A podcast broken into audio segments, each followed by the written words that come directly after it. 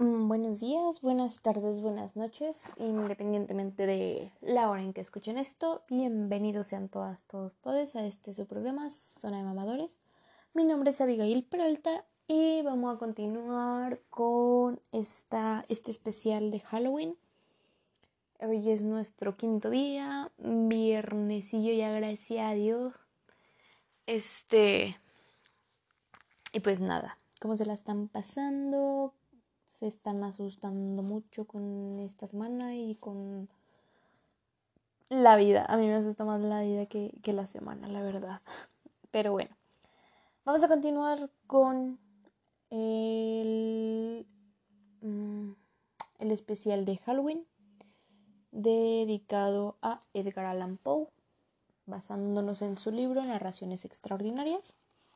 El día de hoy vamos a leer algo larguito. Entonces si vayan por por agüita, em, algo para comer o preparen o si están haciendo tarea o algo así, pues sí, yo creo que sí los acompañó un buen rato.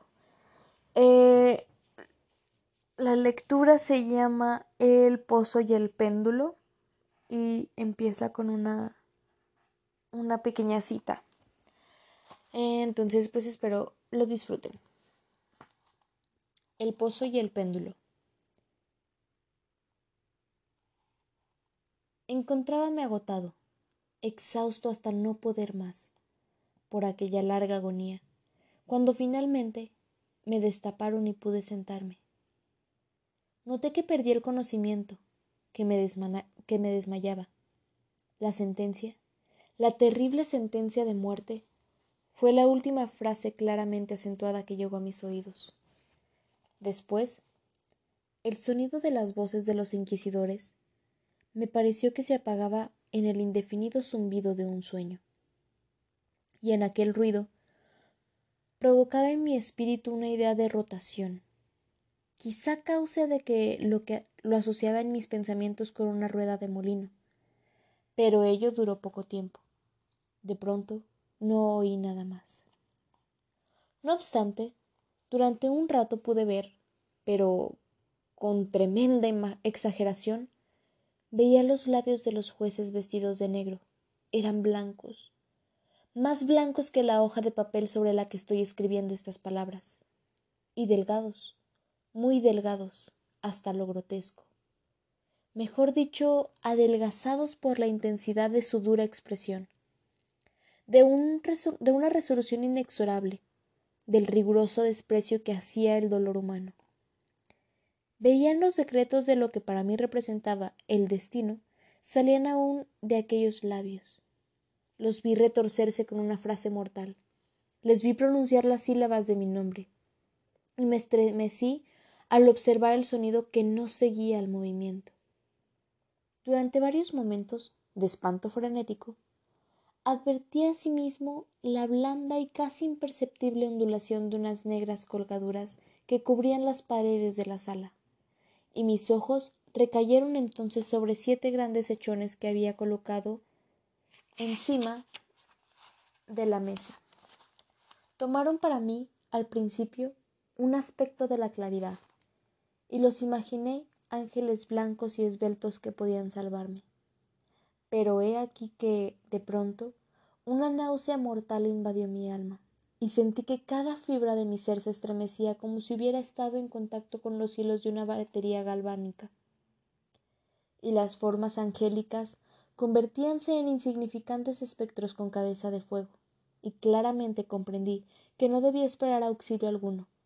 Entonces, como en una magnífica nota musical, se insinuó en mi imaginación la idea del inefable reposo que nos espera en la tumba. Llegó suave, furtivamente. Sospecho que necesité un gran rato para apreciarla por completo, pero en el preciso instante en que mi espíritu comenzaba a sentirla claramente esa idea y a acariciarla, la figura de los jueces se desvanecieron como por arte de magia. Los hachones se reprodujeron a la nada, sus luces se apagaron por completo, y sobrevino la negrura de las tinieblas. Todas las sensaciones fingieron desaparecer como en una zambullida loca y precipitada del alma en el Hades. Y el universo fue solo noche, silencio, quietud. Estaba desvanecido, pero, sin embargo, no puedo decir que hubiese perdido la conciencia del todo.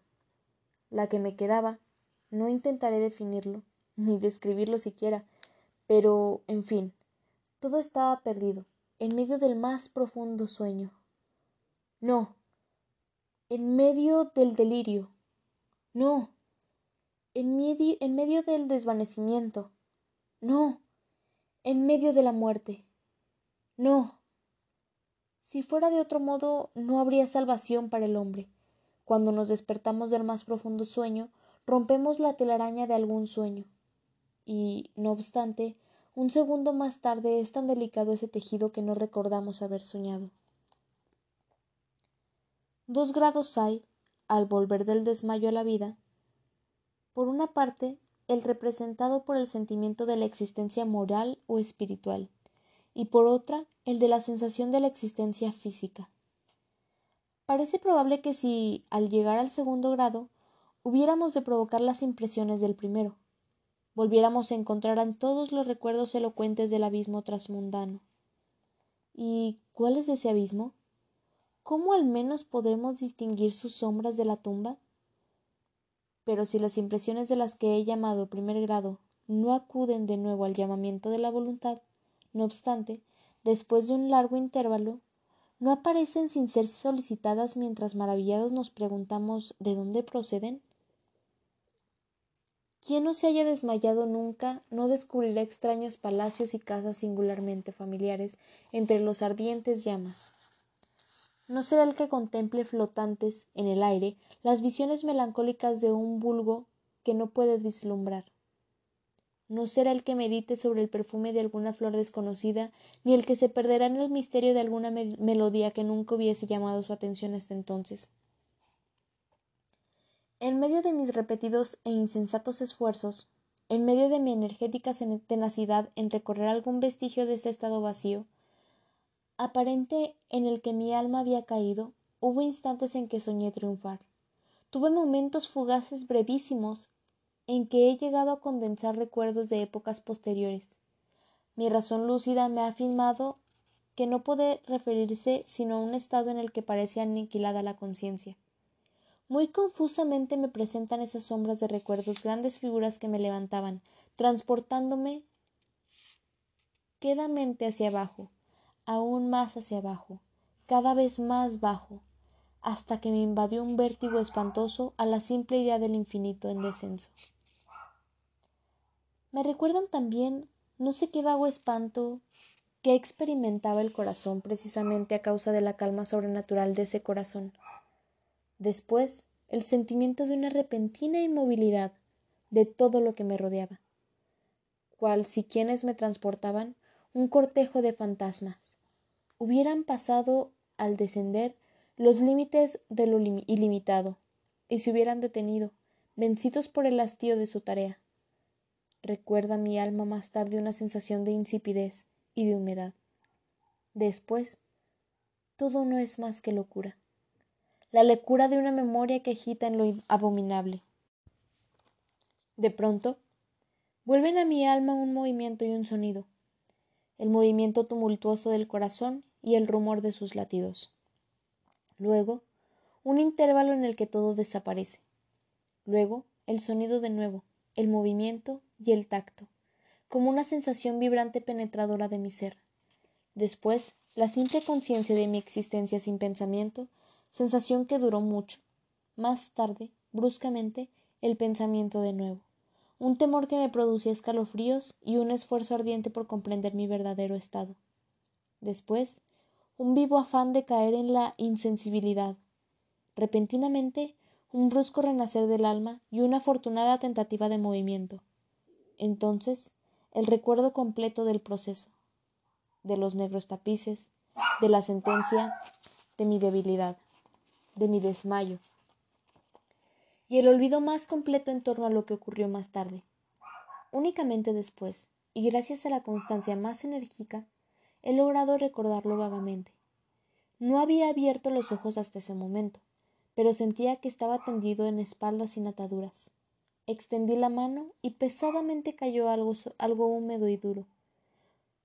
Durante algunos minutos la dejé descansar así, haciendo esfuerzos por adivinar dónde podía encontrarme y lo que había sido de mí.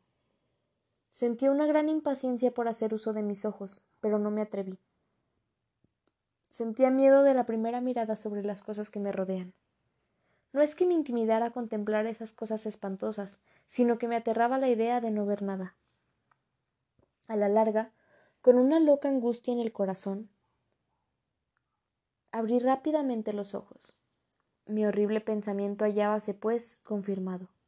Me rodeaba la negrura de la noche eterna. Me parecía que la intensidad de las tinieblas me oprimía y me sofocaba. La atmósfera era intolerablemente pesada. Continué acostado tranquilamente e hice un esfuerzo por emplear mi razón. Recordé los procedimientos inquisitoriales y partiendo de esto procuré determinar mi posición verdadera. Había sido pronunciada la sentencia y me parecía que desde entonces había transcurrido un largo intervalo de tiempo. Sin embargo, ni un solo momento imaginé que estuviera realmente muerto. A pesar de todas las ficciones literarias, semejante idea es absolutamente incompatible con la existencia real. Pero, ¿dónde me encontraba y cuál era mi estado? Sabía que los condenados a muerte morían con frecuencia en asuntos de fe. La misma tarde del día de mi juicio habíase celebrado una solemnidad de esta especie. Me habían llevado, acaso, de mi nuevo calabonazo para guardar en él el próximo sacrificio que había de celebrarse meses más tarde. Desde el principio comprendí que esto no podía ser. Había sido requerido el contingente de víctimas. Por otra parte, mi primer calabozo, como todas las celdas de los condenados del Toledo, estaba empedrado y había de alguna en él alguna luz. De repente, una horrenda idea aceleró mi sangre con torrentes hacia mi corazón, y durante unos instantes caí de nuevo en mi insensibilidad. Al recobrarme, de un solo movimiento me levanté sobre mis pies, temblando convulsivamente a cada fibra. Desatinadamente extendí mis brazos por encima de mi cabeza y a mi alrededor, en todas direcciones, no sentí nada. Temblaba la idea de dar un paso, pero me daba miedo tropezar con los muros de mi tumba. Brotaba el sudor por todos mis poros y en gruesas gotas frías que tenía sobre mi frente. A la larga, se me hizo intolerable la agonía de la incertidumbre, y avancé con precaución, extendiendo los brazos y con los ojos fuera de las órbitas, esperando de hallar un débil rayo de luz, Di unos pasos, pero todo estaba vacío y oscuro. Respiré más libremente y, por fin, me pareció claro que el destino me había reservado el destino que me había reservado no era el más espantoso de todos. Entonces, mientras siempre con cuidado continuaba avanzando, se confundían más en mi memoria mil vagos rumores sobre los horrores de Toledo corrían. Sobre esos calabozos contábase cosas extrañas. Yo siempre había creído que eran fábulas, pero, no obstante, eran tan extraños que solo podían repetirse en voz baja. ¿Debía morir yo de hambre en aquel subterráneo lleno de tinieblas, o qué muerte más terrible quizás me esperaba? Puesto que conocía harto bien el carácter de mis jueces, no podía dudar de que el resultado era la muerte, y una muerte de crueldad escogida, lo que sería, y la hora de su ejecución era lo único que me preocupaba y me aturdía. Mis manos encontraron, por último, un sólido obstáculo. Era una pared que parecía construida de piedra, muy lisa, húmeda y fría. La fui siguiendo de cerca, caminando con desconfianza que me había inspirado las narraciones de la antigüedad. Sin embargo, esta operación me proporcionaba medio alguno para examinar la dimensión de mi calabozo pues podía dar la vuelta y volver al punto que parecía la pared. En vista de ello, busqué el cuchillo que guardaba en uno de mis bolsillos cuando fui conducido al tribunal, pero había desaparecido, porque mis ropas habían sido cambiadas por un traje de burda estameña. Con objeto de comprobar perfectamente mi punto de partida, había pensado en cavar la hoja de alguna pequeña grieta del muro. Sin embargo, la dificultad era bien fácil de ser solucionada, y sin embargo, al principio, debido al desorden de mi pensamiento, me pareció insuperable. rasgué una tira de la orla de mi vestido y coloqué en el suelo en toda longitud, formando un ángulo recto con el muro, recogiendo a tientas mi camino y en torno al, al calabozo. Al terminar el circuito tendría que encontrar el trozo de tela. Por lo menos esto era lo que yo creía. Pero no había tenido en cuenta ni las dimensiones de la celda ni mi debilidad. El terreno era húmedo y resbaladizo. Tambaleándome, anduve durante un rato, después tropecé y caí. Mi gran cansancio me decidió a continuar tumbado, y no tardó el sueño en apoderarse de mí en aquella posición. Al despertarme y extender el brazo, encontré a mi lado un pan y un cántaro de agua. Estaba demasiado agotado para reflexionar en tales circunstancias, y bebí y comí con avidez. Tiempo más tarde reemprendí mi viaje en torno al calabozo, y con algún trabajo logré llegar al trozo de estameña. En el momento de caer, había contado ya cincuenta y dos pasos, desde que reanudé el camino hasta encontrar la tela. cuarenta y ocho, de modo que medía un total de cien pasos y suponiendo que dos de ellos constituyera una yarda, calculé unas cincuenta yardas la circunferencia de mi calabozo. Sin embargo, había tropezado con numerosos ángulos en la pared, y esto impedía el conjeturar la forma de la cueva, pues no había duda alguna de que aquello no era una cueva. No ponía gran interés en aquellas investigaciones y con toda seguridad estaba desalentado, pero una vaga curiosidad me impulsó a continuarlas. Dejando la pared, decidí atravesar la superficie de mi prisión. Al principio procedí con extraña precaución, pues el suelo, aunque parecía ser una materia dura, era traidor por el cieno que en el que en, que en él había. Sin embargo, al cabo de unos instantes logré animarme y comencé a andar con seguridad procurando cruzarlo en línea recta. De esta forma avancé diez o doce pasos, cuando el trozo rasgado que quedaba al borde se me enredó en las piernas, haciéndome caer en bruces violentamente. En la confusión de mi caída no noté al principio una circunstancia no muy sorprendente y que, no obstante, segundos después, hallándome todavía en el suelo, llamó mi atención. Mi barbilla apoyábase sobre el suelo del calabozo, pero mis labios y la parte superior de la cabeza, aunque parecían colocados a menos altura que la barbilla, no descansaban en ninguna parte. Me pareció, al mismo tiempo, que mi frente se empapaba con un vapor viscoso y que un extraño olor a setas podridas llegaba hasta mi nariz. Extendí el brazo y me estremecí descubriendo que había caído al borde de un mismo pozo circular cuya extensión no podía medir en aquel momento. Tocando las paredes precisamente debajo del brocal, logré arrancar un trozo de piedra y la dejé caer al abismo. Durante algunos segundos presté oídos a los rebotes. Chocaba en su caída contra las paredes del pozo lúgubremente. Se hundió por el último en el agua despertando ecos estridentes. En el mismo instante dejóse oír un ruido sobre mi cabeza como de una puerta abierta y cerrada casi al mismo tiempo, mientras un débil rayo de luz atravesaba repentinamente la oscuridad y se apagaba enseguida. Con toda claridad vi la suerte que me deparaba, y felizmente, por el oportuno accidente que me había salvado, un paso más y el mundo no me hubiera vuelto a ver. Aquella muerte, evitada a tiempo, tenía ese mismo carácter que había yo considerado como fabuloso y absurdo en las historias sobre la Inquisición había oído contar. Las víctimas de su tiranía no tenían otra alternativa que la muerte, con sus crueles agonías físicas o con sus abominables torturas mortales. Esta última fue la que me había sido reservada. Mis nervios estaban abatidos por un largo sufrimiento, hasta el punto en que me hacía temblar el sonido de mi propia voz, y me consideraba por todos motivos una víctima excelente para la clase de tortura que me aguardaba. Temblando, retrocedí a tientas sobre la pared, decidido a dejarme morir antes de afrontar el horror de los pozos en que en las tinieblas de la celda multiplicaba mi imaginación. En otra situación de ánimo hubiese tenido el suficiente valor para concluir con mis miserias de una sola vez, lanzándome de uno de aquellos abismos, pero en aquellos momentos era yo el más perfecto de los cobardes. Por otra parte, me era imposible olvidar lo que había leído con respecto a aquellos pozos, de los que se decía que la extinción repentina de la vida era una esperanza cuidadosamente excluida por el genio infernal de quienes los ha concebido. Durante algunas horas me tuvo despierto la agitación de mi ánimo, pero, por último, me adormecí de nuevo. Al despertarme, como la primera vez, hallé a mi lado un pan y un cántaro de agua. Me consumía una sed abrasadora y de un trago vacié el cántaro.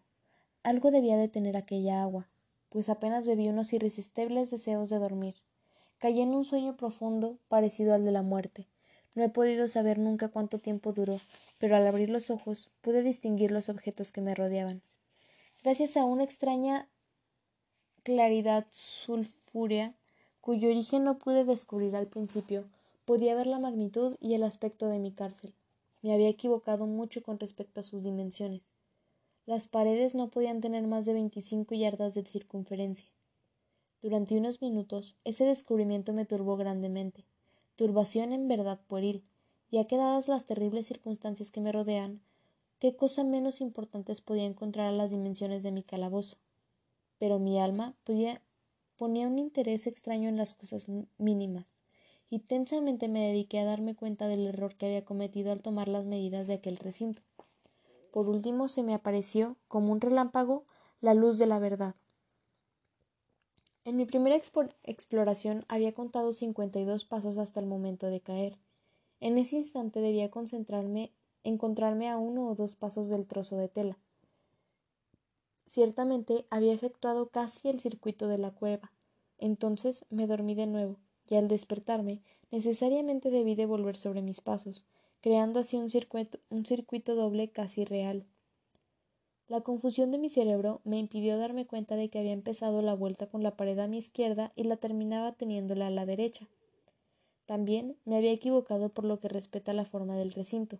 Tanteando el camino había encontrado varios ángulos deduciendo que ello era una gran irregularidad, tan poderoso como es el efecto de la oscuridad absoluta sobre el que sale un letargo o su sueño. Los ángulos eran sencillamente producto de leves depresiones o huecos que se encontraban a intervalos desiguales. La forma general del recinto era cuadrada. Lo que creía mampostería parecía ser ahora hierro u otro metal, otro metal dispuesto a enormes planchas, cuyas suturas y junturas producían las depresiones. La superficie de aquella construcción metálica estaba en su totalidad embadurnada groseramente con toda clase de emblemas horrorosos y repulsivos, nacido de la superstición sepulcral de los frágiles. Figuras de demonios con, con amenazadores gestos, con formas de esqueleto y otras imágenes de horror más realistas llenaban toda su extensión de las paredes. Me di cuenta de que los contornos de aquellas monstruosidades estaban suficientemente claros, pero que los colores parecían manchados y estropeados por efecto de la humedad, del ambiente. Observé entonces el suelo que era de piedra. En su centro había un pozo circular, de cuya boca había yo escapado, pero no vi que hubiese alguno más en el calabozo. Todo esto lo vi confusamente y no sin esfuerzo, pues mi situación física había cambiado mucho durante mi sueño. Ahora, de espaldas, estaba acostado cuán largo era sobre una especie de armadura de madera muy baja. Estaba atado con una larga tira que parecía cuero. Enrollábase en distintas vueltas en torno a mis miembros y mi cuerpo dejando únicamente libre mi cabeza y mi brazo izquierdo. No obstante, tenía que hacer un violento esfuerzo para alcanzar el alimento que contenía un plato del barro que había dejado a mi lado sobre el suelo. Con verdadero terror me di cuenta que en aquel cántaro había desaparecido, y digo con terror porque me devoraba una sed intolerable. Creí entonces que el plan de mis verdugos consistía en exasperar esa sed, puesto que el alimento que contenía el plato era una carne cruelmente salada. Elevé los ojos y examiné el techo de mi prisión. Hallábase a una altura de treinta o cuarenta pies y parecíase mucho por una construcción a los muros laterales. En una de las paredes llamó mi atención una figura de las más extraordinarias. Era una representación pintada del tiempo, tal como se acostumbra mostrarle, pero en lugar de la guadaña tenía un objeto que al pronto creí que se trataba de un enorme péndulo como los de los relojes antiguos. No obstante, algo había en el aspecto de aquella máquina que me hizo mirarla con mayor interés. Mientras la observaba, mirando hacia arriba, pues hallábase colocada exactamente sobre mi cabeza, me pareció que se movía. Un momento después se confirmaba mi sospecha. Su balanceo era breve, muy lento, no sin cierta desconfianza, y sobre todo, con extrañeza, Seguí observando durante unos minutos. Cansado, al cabo, de vigilar su fastidioso movimiento, Volví mis ojos a los demás objetos en la celda. Un ligero ruido llamó mi atención. Miré al suelo y vi como algunas enormes ratas lo cruzaban. Habían salido del pozo que yo podía distinguir a mi derecha. En ese instante, mientras las miraba, subieron en tropel, a toda prisa, con voraces ojos y atraídas por el olor de la carne. Me costó gran esfuerzo apartarlas. Transcurrió media hora, tal vez una hora, pues apenas podía medir el tiempo. Cuando de nuevo levanté los ojos sobre mí, lo que entonces vi me dejó atónito y sorprendido. El camino del péndulo había aumentado casi una yarda, y como natural consecuencia su velocidad era también mucho mayor. Pero sobre todo, lo que más me impresionó fue la idea en que había descendido visiblemente. Pueden imaginarse con qué espanto observé entonces que su extremo inferior estaba formado por una media luna de brillante acero que aproximadamente tendría un pie de largo de un cuerno a otro. Los cuernos estaban dirigidos hacia mí, y el filo en el interior, evidentemente agudo como una navaja barbera, también parecía una navaja barbera, pesado y macizo, y ensachábase desde el filo hasta la forma de hacha y sólida.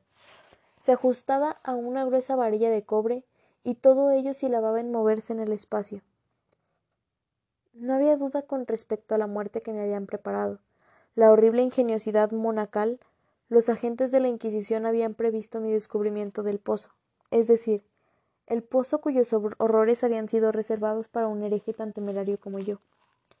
Del pozo, imagen del infierno, considerado por la opinión como la última tule de los castigos, el más fortuito de los accidentes que me había salvado de caer en él, y yo sabía que el arte de convertir el suplicio de un lazo y una sorpresa constituía una rama importante de aquel sistema fantástico de ejecuciones misteriosas. Por lo visto, habiendo fracasado mi caída en el pozo, no figuraba en el demoníaco plan arrojarme en él. Por tanto, estaba destinado, y en este caso sin ninguna alternativa, a una muerte distinta y más dulce. Más dulce. Mi agonía, pensando en el lugar singular al que yacía esta palabra, casi sonreí. ¿Por qué contar las largas, las interminables horas de horror para que mortales durante las que conté las vibrantes oscilaciones de acero, pulgada a pulgada, línea a línea, descendía gradualmente, efectuando un deceso solo apreciable a intervalos, que era para mí más largos que siglos, y cada vez más, cada vez más seguía bajando bajando. Pasaron días, tal vez muchos días, antes de que llegase a balancearse lo suficientemente cerca de mí para abanicarme con su aire acre. Hería mi olfato el olor del acero afilado. Rogué al cielo, cansándole con mis súplicas que hiciera descender más rápidamente el acero. Enloquecí, me volví frenético, hice destrozos para incorporarme e ir dentro de aquella espantosa, inmovible cimitarra, y luego, de pronto, se apoderó de mí una gran calma, y permanecí tendido sonriendo en aquella muerte brillante, como podía sonreír un niño con un juguete precioso. Transcurrió luego un instante de perfecta insensibilidad. Fue un intervalo muy corto. Al volver a la vida, no me pareció que el péndulo hubiera descendido a la altura apreciable. Sin embargo, es posible que aquel tiempo hubiera sido larguísimo. Yo sabía que existían seres diabólicos que tomaban nota de mi desvanecimiento y que, a su capricho, podían detener la vibración. Al volver en mí, sentí un malestar y una debilidad indecibles. Debía ser el resultado de una gran inanición. Con un esfuerzo penoso, extendí mi brazo izquierdo tan lejos como mis ligaduras me lo permitían, y me apoderé del pequeño sobrante que las ratas habían dignado a dejarme. Al llevarme un pedazo a los labios, un informe de pensamiento de extraña alegría, de esperanza, se alojó en mi espíritu. No obstante, no había de común entre la esperanza y yo. Repito en afirmar que se trataba de un pensamiento informe. Frecuentemente tiene el hombre pensamientos así, que nunca se completan. Me di cuenta que se trataba de un pensamiento de alegría, de esperanza, pero comprendí también que había muerto al nacer. Me esforcé inútilmente en contemplarlo y recobrarlo. Mis largos sufrimientos habían aniquilado casi por completo las ordinarias facultades de mi espíritu. Yo era un imbécil, un idiota. La oscilación del péndulo se efectuaba en un plano que formaba ángulo recto con mi cuerpo.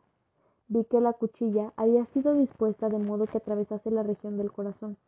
rasgaría la tela de mi traje, volvería luego y repetiría la operación una y otra vez.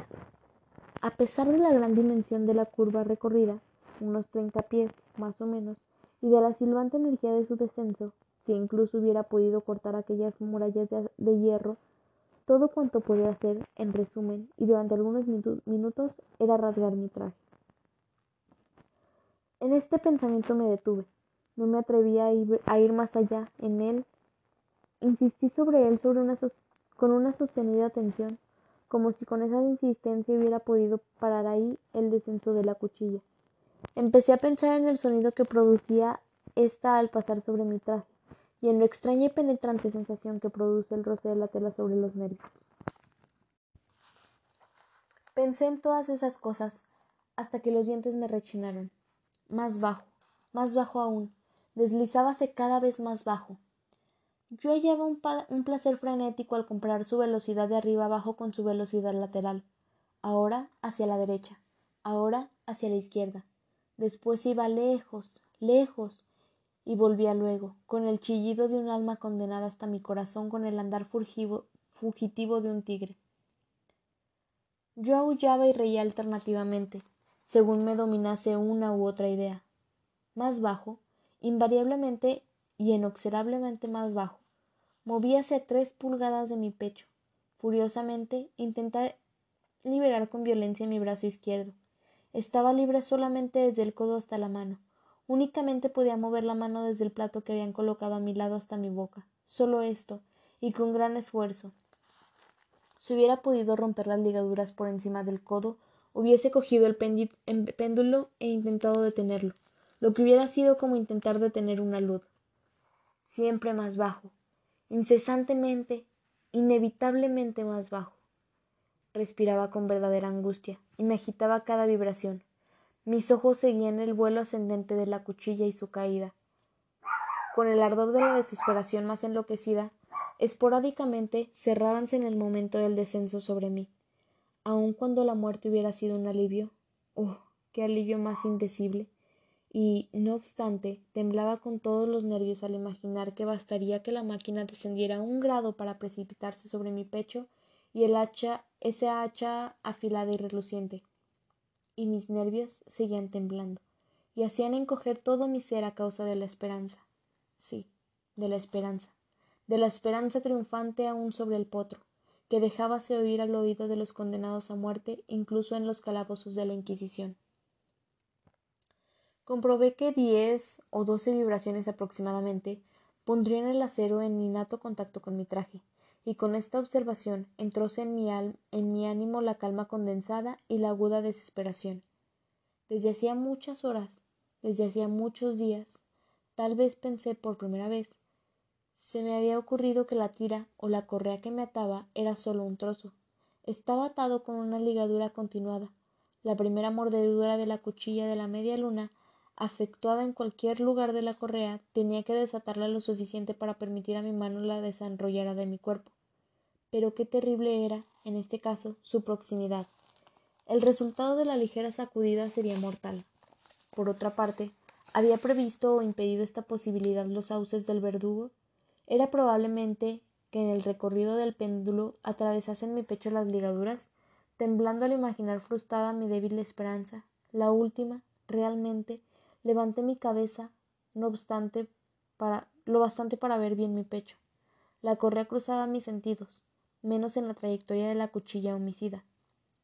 Aún no había dejado caer de nuevo mi cabeza en su propia precisión cuando sentí brillar en mí el espíritu algo que solo debía definir aproximadamente, diciendo que era la mitad no formada de la idea de la libertad que ya he expuesto, y de la que vagamente había flotado mi espíritu una sola mitad cuando llevé mis, a mis labios ardientes el alimento. Ahora la idea entera estaba ahí presente, débil, apenas viable, casi indefinida, pero en fin completa. Inmediatamente, con la energía de la desesperación, intenté llevarla a la práctica. Hacía varias horas que cerca del catre sobre el que me hallaba acostado se encontraba un número incalculable de ratas. Eran tumultuosas, atrevidas y voraces fijaban en mí sus ojos rojos, como si no esperasen más que mi movilidad para ser presa. ¿A qué clase de alimentos se habrían acostumbrado en este pozo? me pregunté. Menos una pequeña parte, y a pesar de todos mis esfuerzos para impedirlo, habían devorado el contenido de mi plato. Mi mano se acostumbró a un movimiento de vaivén hacia el plato, pero a la larga la uniformidad maquinal de ese movimiento le había restado eficacia. Aquella plaga, en su voracidad, dejaba señales de sus agudos dientes en mis dedos, con los restos de la carne aceitosa y picante que aún quedaba. Froté vigorosamente mis ataduras hasta donde me fue posible hacerlo, y hecho esto, estiré la mano del suelo y me quedé inmóvil sin respirar. Al principio, lo repentino del cambio y el cese del movimiento hicieron que los voraces animales se asustaran, se apartaron alarmados y algunos volvieron al pozo, pero esta actitud no duró más que un momento. No había yo contado con el vano de su glotonería. Viéndome sin movimiento, una o dos de las más atrevidas se encarnaron en el catre y olisquearon la correa. Todo esto me pareció el preludio de una invasión general. Un nuevo tropel surgió del pozo. Agarrándose de la madera, la escalaron y a centenares salieron sobre mi cuerpo.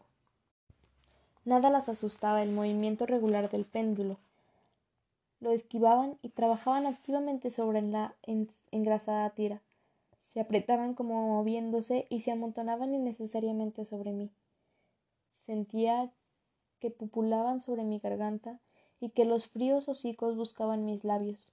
Me encontraba medio sofocado por aquel peso que se multiplicaba constantemente. Un asco espantoso que ningún hombre ha sentido en el mundo echía mi henchía mi pecho y helaba mi corazón como un pesado vómito. Un minuto más y se daba cuenta que la operación había terminado. Sobre mí sentía perfectamente la distensión de las ataduras. Me daba cuenta de que en más de un sitio había de estar cortadas y con la resolución sobrehumana continué inmóvil. No me había equivocado en mis cálculos. Mis sufrimientos no habían sido vanos. Sentí luego que estaba libre en pedazos. Colgaba la correa en torno a mi cuerpo, pero el movimiento del péndulo efectuábase ya sobre mi pecho. La estameña de mi traje había sido atravesada y cortada la camisa.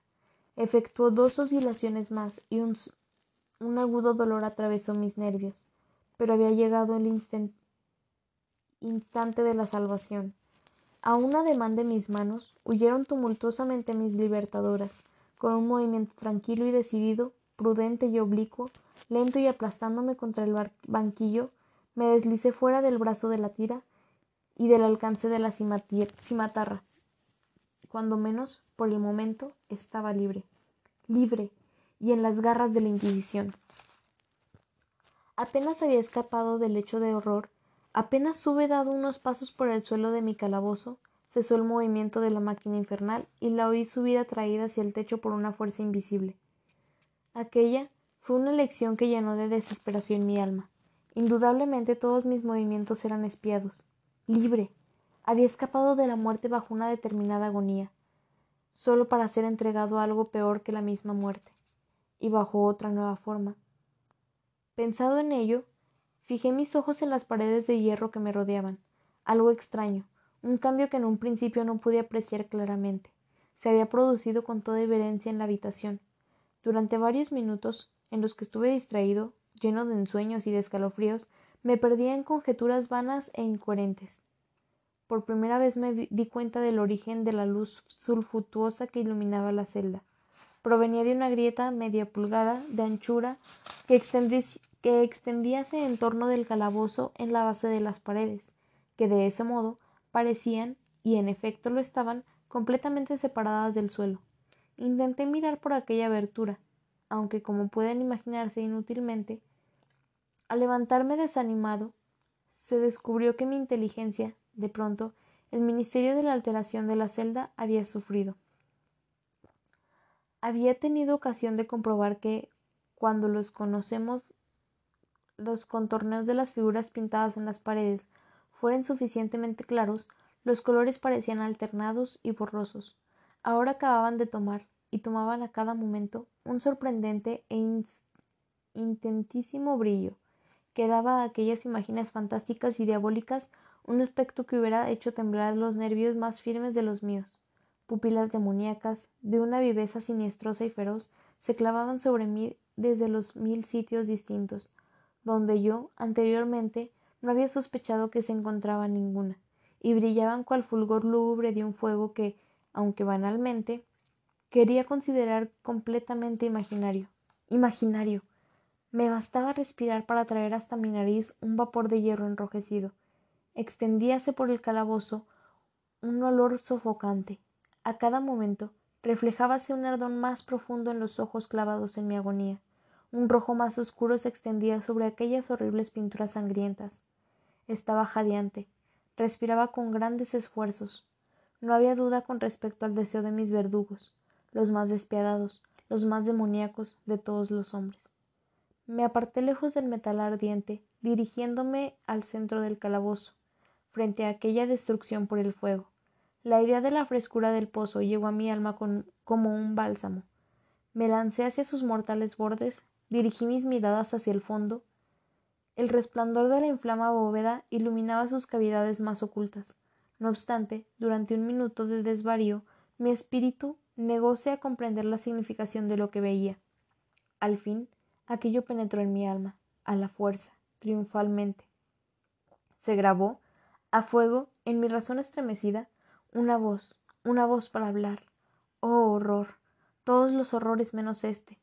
Con un grito, me aparté del brocal y escondiendo mi rostro entre las manos, lloré de amargura. El calor aumentaba rápidamente y levanté una vez más los ojos, temblando en un acceso febril. En la celda habíase operado un segundo cambio y éste efectuábase evidentemente en la forma. Como la primera vez, intenté inútilmente de apreciar o comprender qué sucedía, pero no me dejaron mucho tiempo en duda. La venganza de la Inquisición era rápida, y dos veces la había frustrado. No podía luchar más, más tiempo. No podía luchar más tiempo con el rey del espanto. La celda había sido cuadrada. Ahora notaba que dos de sus ángulos de hierro eran agudos y por tanto obtusos los de los otros dos. En un momento, la estancia había convertido su forma en la de un rombo. Pero la transformación no se detuvo aquí. No deseaba ni esperaba que pasase. Hubiera llegado menos a los llegado a los muros al rojo para aplicarlos contra mi pecho, como si fueran una vestidura y una eterna paz. La muerte, me dije. Cualquier muerte menos el pozo. Insensato. ¿Cómo no pude comprender que el pozo era necesario? que aquel pozo único era la razón del hierro candente que me sitiaba, ¿Resistiría yo su calor? Y, aun suponiendo que pudiera resistirlo, ¿podría sostenerme contra su presión? El rombo se aplastaba, se aplastaba, con una rapidez que no me dejaba tiempo para pensar. Su centro era colocado sobre la línea de la mayor anchura. Coincidía precisamente con el abismo abierto. Intenté retroceder, pero los muros, al unirse, me, me empujaban con una fuerza irresistible. Llegó, por último, un momento en que mi cuerpo quemado y retorcido apenas halló sitio para él. Apenas hubo lugar para mis pies en el suelo de la prisión. No luché más, pero la agonía de mi alma se exteriorizó con un fuerte y prolongado grito de desesperación. Me di cuenta que vacilaba, sobre el brocal y volví los ojos. Pero he aquí un ruido de voces humanas, una explosión, un huracán de trompetas, un poderoso rugido semejante al de los mil truenos. Los muros del fuego echáronse hacia atrás precipitadamente. Un brazo alargado me cogió por el mío, cuando, ya desfalleciente, me precipitaba en el abismo. Era el brazo del general Lasalle. Las tropas francesas habían entrado en Toledo. La Inquisición hallábase en poder de sus enemigos.